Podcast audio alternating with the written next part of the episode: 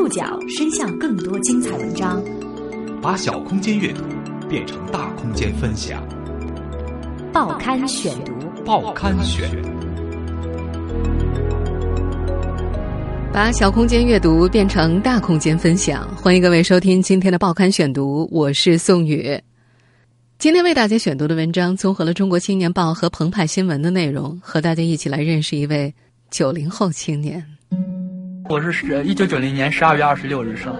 这是一个平凡的九零后青年的故事，在纪录片的镜头里，他从十九岁长到二十二岁，像无数少年一样，他高考、上大学、恋爱，经历从男生到男人的蜕变。从他高中到上大学，他始终没有超越他的年龄。这也是个特别的九零后少年，他喜欢唱红歌，崇拜革命英雄。小赵那个样子，更加的给你一种血一下子要涌上来的那种感觉。有人通过这部纪录片看到了当年的自己，也有人从中找到了共鸣。这是一个九零后青年的成长样本。报刊选读稍后为您呈现。我是中国人。整个这一代人，他是有他的特征的。那小赵当在这个当中也跳不出去。说话的这位叫杜海滨，七零后，是位纪录片导演。他花了四年时间把摄像机镜头对准一个九零后。这个九零后名叫小赵，他像无数的九零后一样平凡：高考、上大学、恋爱、参加社会实践，经历家庭的变故和亲人的离世，开始从男生到男人的蜕变。小赵也有特别的地方。杜海滨第一次见到小赵的时候，就是被他的特别吸引的。那是六年前的秋天，杜海滨在平遥古城街头看到了几个穿着红色 T 恤的少年，手里拉着横幅，穿梭在游人中间。举了一个我们影片当中看到的那个红旗，然后打了一个横幅，带了几个同学一块儿去游行。横幅上写着：“二零零九平遥国际摄影大展。”平遥九零后爱国游行，他如果不打那个横幅，我还不知道他是九零后。我说这个九零后的确我们现在不太了解了哈。零九年的九零后，你想还不到二十岁，那这个年纪我们都知道是富有热情、激情的这么一个年纪。小赵那个样子，更加的给你那种，就像是你那个血一下子要涌上来的那种感觉。看到小赵那副青春热血的模样，他有些疑惑。难道九零后不应该宅在家里上网或者在街上跳街舞吗？他觉得自己完全不了解九零后这代人。小赵的那次爱国游行并非偶然，那是他精心策划的一次举动。他计划在新中国成立六十周年的时候，组织六十个九零后上街爱国游行。到了计划中的二零零九年九月二十号十点零一分，小赵带着少年们上了街。原本安排的六十个。变成了九个人，这令小赵不禁惆怅。但少年的惆怅随即被他自己身上迸发出来的热情冲刷掉了。中国加油！我们的队伍像太阳，脚踏着祖国的大地。初次相遇之后，小赵成了杜海滨头脑中挥之不去的形象。他忍不住把镜头对准了这个带有爱国色彩的少年。这个同样从青春热血期走过来的七零后男人，想通过小赵知道是什么在影响一个男生的成长，以及他是如何被环境改变，成为什么样的人。初次相遇的第二天，杜海滨就把小赵约出来见面。十九岁的少年对镜头丝毫不认生，他对着镜头唱起了老歌，他还说自己特别喜欢革命年代的老歌曲，听着有一种舒心的感觉。他和红歌与样板戏的初次相遇，是在初三那年，在电视上听到的，一下子就喜欢上了他们。这个少年还很崇拜毛泽东、切格瓦拉这些革命领袖，喜欢他们身上的那种激情。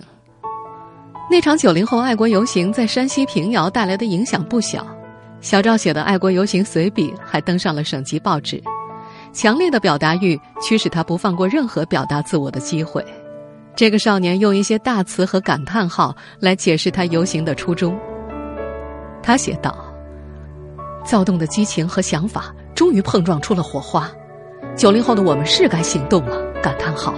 九零后的我们同样具有爱国热情，同样可以肩负起历史的责任感与使命感！感叹号。”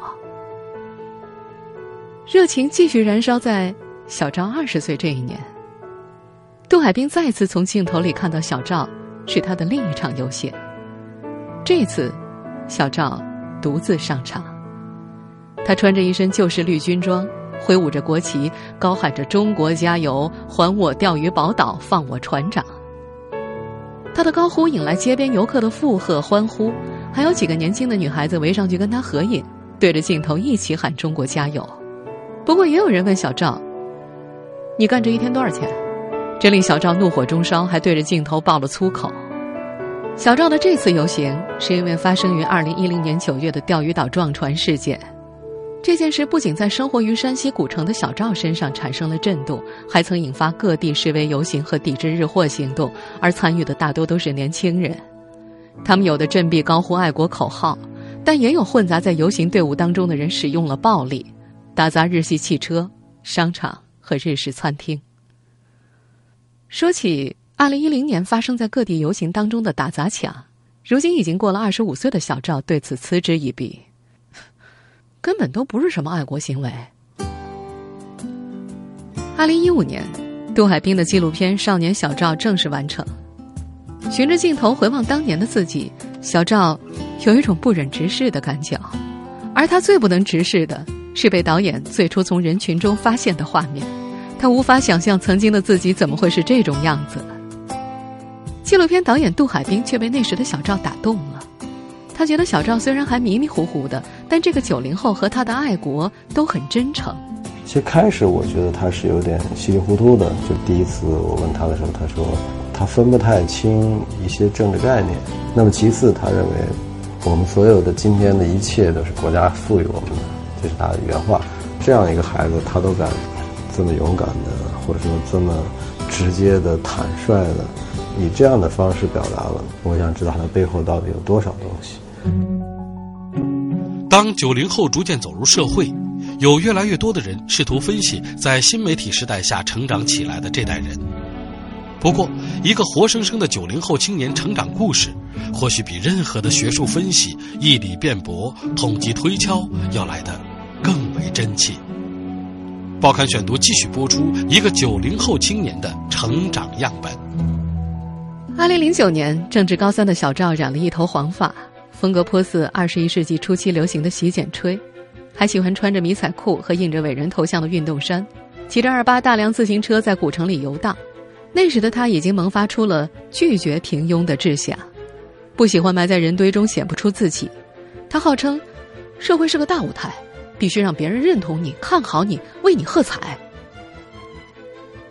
而仅仅凭借那些哪怕已经轰动到报纸上的举动，小赵未必能够得到家长和老师的看好。小赵也知道，那时唯一可以证明自己的事情，还是高考。高考前，这个少年特意去文庙烧香，拜孔子像，在金灿灿的祭天签名榜上贴上自己的名字。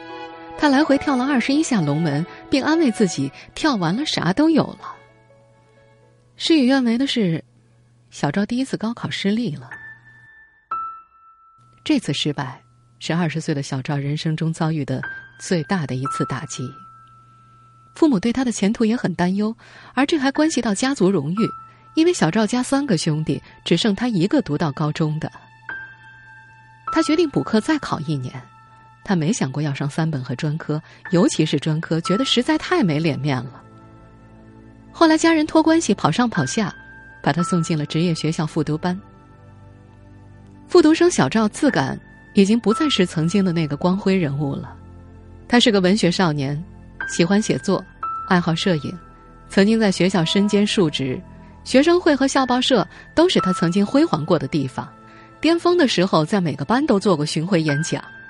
后来，他还被吸纳进县文学学会，拥有一个更大的舞台。但是，昔日的辉煌在高考失利面前骤然失色。小赵有段时间不出教室，见了熟人就躲，变得沉默寡言。卧薪尝胆一年之后，小赵终于考上了理想的大学，也成了家里出的第一个大学生。收到录取通知书的时候，爸妈拿着看了一遍又一遍，高兴的像孩子。小赵也有种状元夺魁的感觉。家人在酒店里给他摆酒庆祝，亲朋们举起酒杯恭贺他鹏程万里。小赵兴奋的腿脚不听使唤，说话舌头都打转转，还要故作镇定。在同学们的怂恿之下，他喝了带有成年标志意义的白酒，晃晃悠悠的站在椅子上大呼小叫。有两句话他至今记得，一句是：“我上大学一定不找女朋友，我要好好学习。”另一句是：“我将来还要回平遥，还要照顾我爸妈呢。”他还对着镜头信誓旦旦地说：“上大学一定不能堕落，要把自己的成绩搞好，干出一番事业来。上大学一定不能堕落。”此时的小赵觉得自己的人生暂告一段落，他已经不再是那个高喊爱国口号、引人注目的少年了。他问杜海滨：“我上大学了，要好好学习了，你是不是就不拍我了？”杜海兵却说：“片子貌似可以真的开始了。”对于一个纪录片导演来说，拍摄小赵的故事像是一次冒险，因为能拍到什么完全是未知的。而杜海兵的这趟冒险持续了四年，从两次高考到大学二年级，从平遥到成都，他跟拍小赵四十多次。一位纪录片业界人士说，在纪录片领域，想要表现人物的成长，可不是一件容易的事。最大的障碍就是时间，因为成长需要时间。有了时间，才能看到有意思的变化。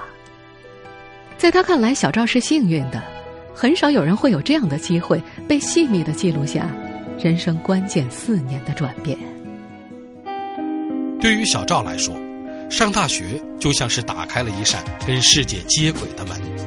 他们都说，上大学有两件事，一个就是进学生会，另一个就是谈一场恋爱。这两件必做的事，小赵一件也没落下。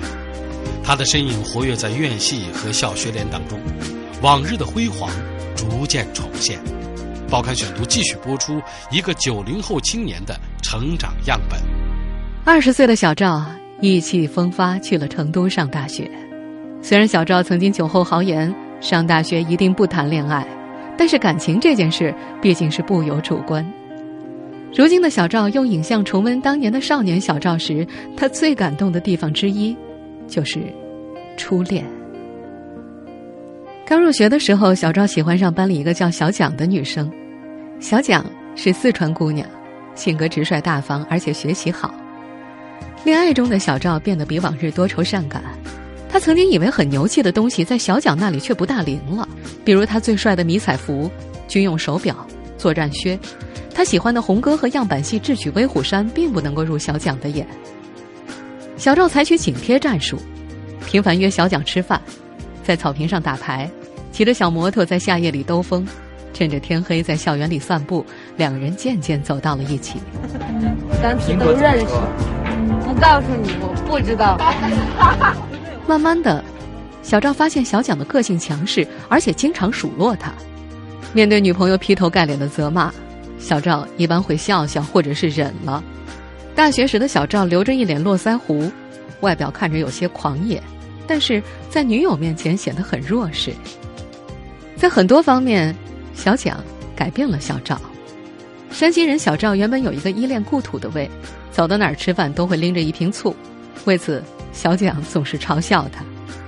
和这个四川女友在一起之后，小赵拥有了一个适应大江南北各个菜系的胃，连语言都变了。他可以自如的在家乡话、普通话、四川话之间切换。小赵说：“恋爱让他心智更成熟，也学会了照顾别人。”在大学里，小赵和世界接轨的另一扇门是被互联网打开的。那是二零一一年九月五号，学摄影专业的他有了第一台笔记本电脑和单反相机。电脑和相机耗资一万多块。是打工的父母节衣缩食凑出来的钱。出身农村家庭的小赵上大学申请了助学贷款，但是头两年的生活费也得家里人资助。为此，老家正在盖的新楼暂时停工了，父母多年不添新衣，弟弟中途辍学打工，奶奶也把拾破烂的零钞塞给他。伴随着与日俱增的愧疚感和报答父母的决心，小赵打开了笔记本电脑，在网络上。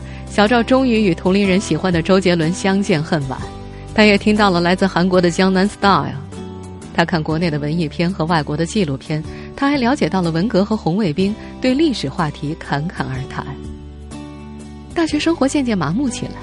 有一次去上课的途中，等红灯等的百无聊赖，忽然问了自己一个问题：上大学为了什么？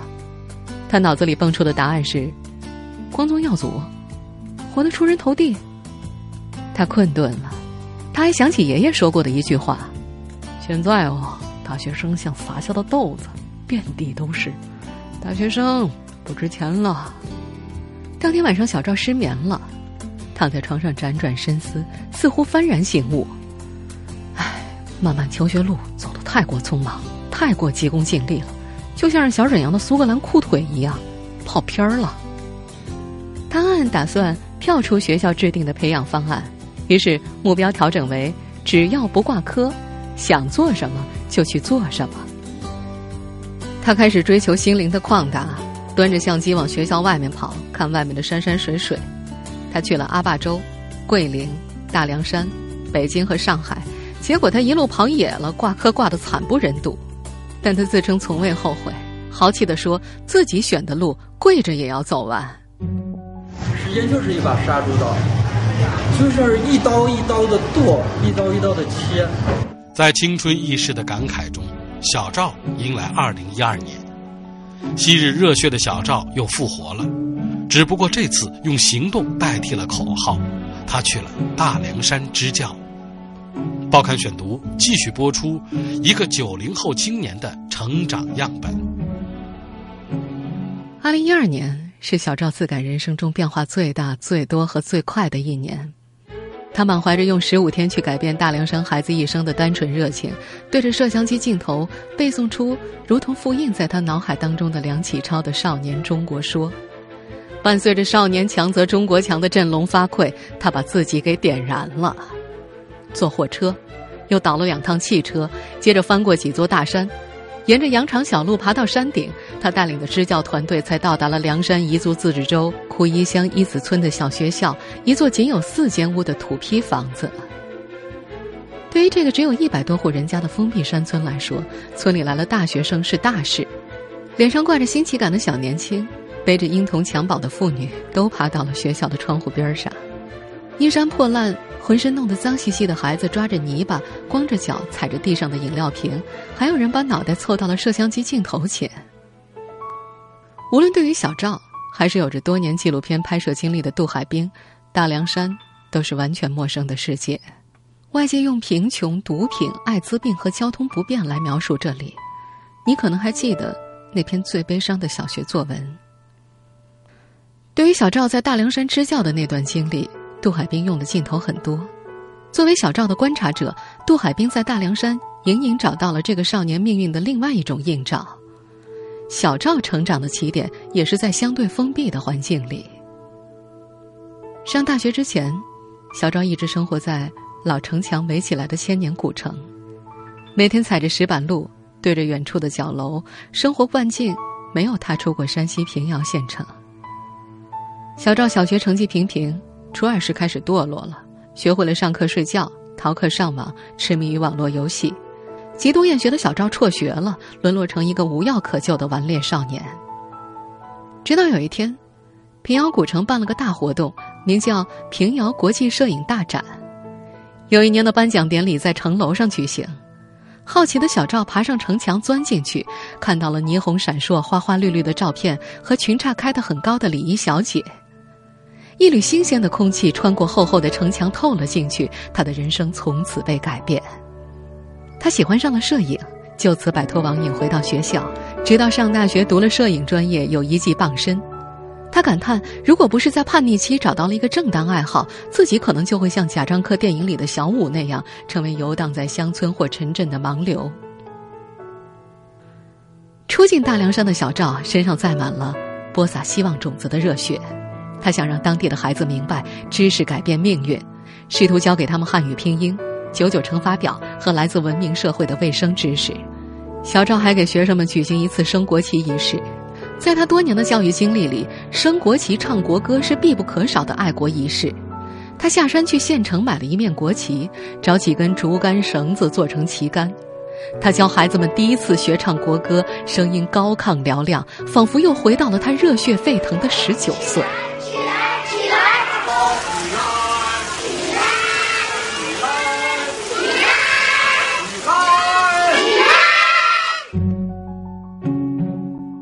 二零一二年的大凉山支教是小赵第一次用自己的人生经验与另一个群体对话。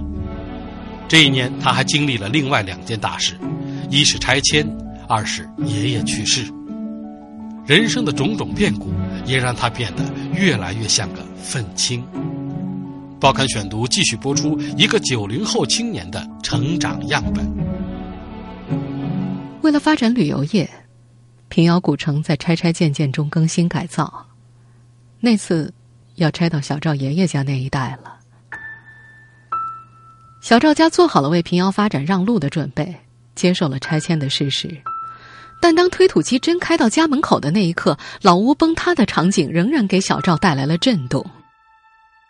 那天中午，他刚架上相机，准备赶在拆迁前给老屋留些影像，看着不远处推土机轰隆隆的开过来。是来拆房子的，拆的是爷爷的邻居家。在淅沥沥的小雨里，披着雨衣的小赵把相机对准推土机，隔着镜头和斜风细雨，看着推土机铲掉了房顶，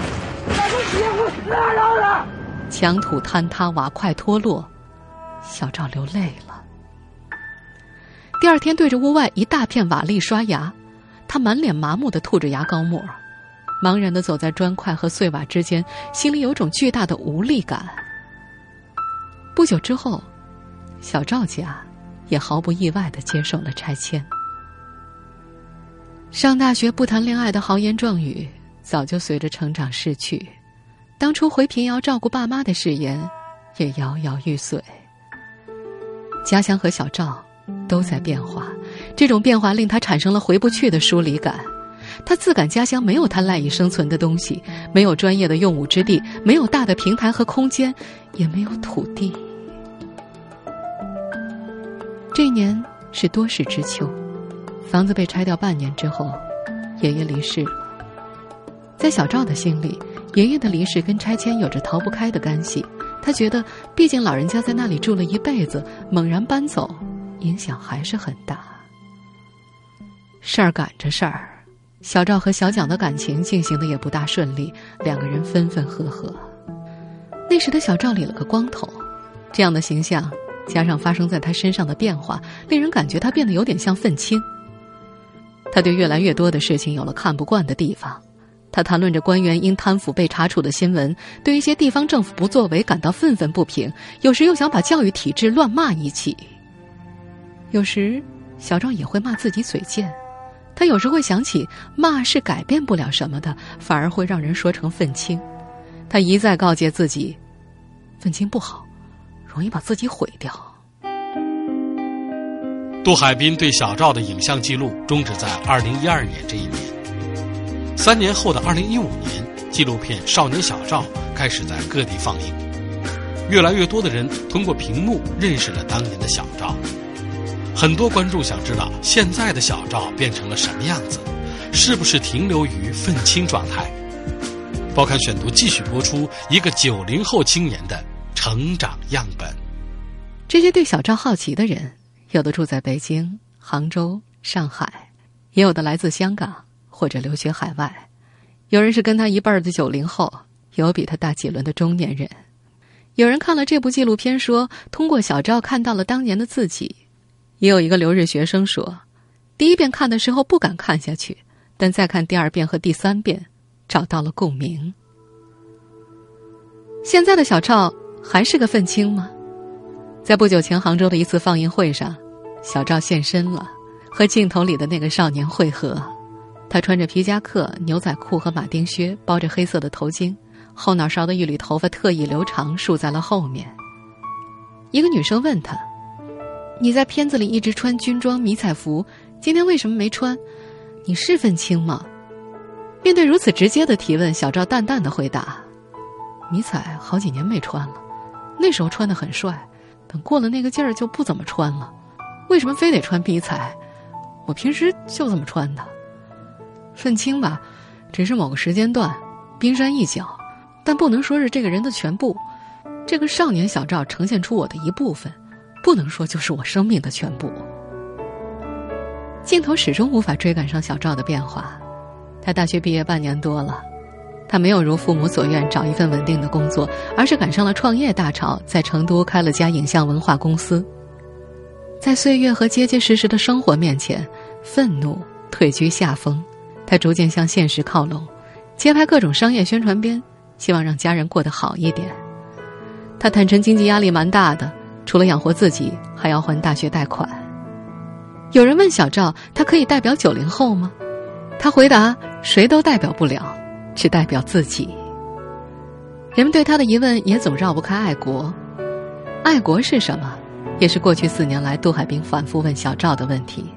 以前小赵回答起来总是不加思索，但是这一次小赵的回答显然经过审慎思考。他说：“爱国是一个抽象又简单的概念。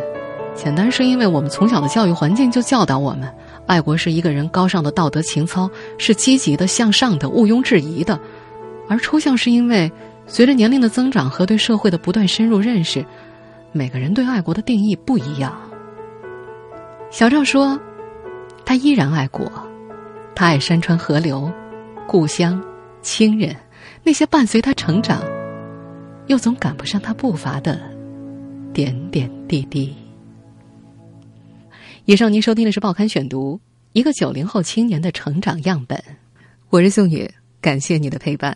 收听前复播，您可以关注《报刊选读》的公众微信号，我们的微信号码是《报刊选读》拼音全拼，或者登录在南京 APP 和喜马拉雅 FM。下次见。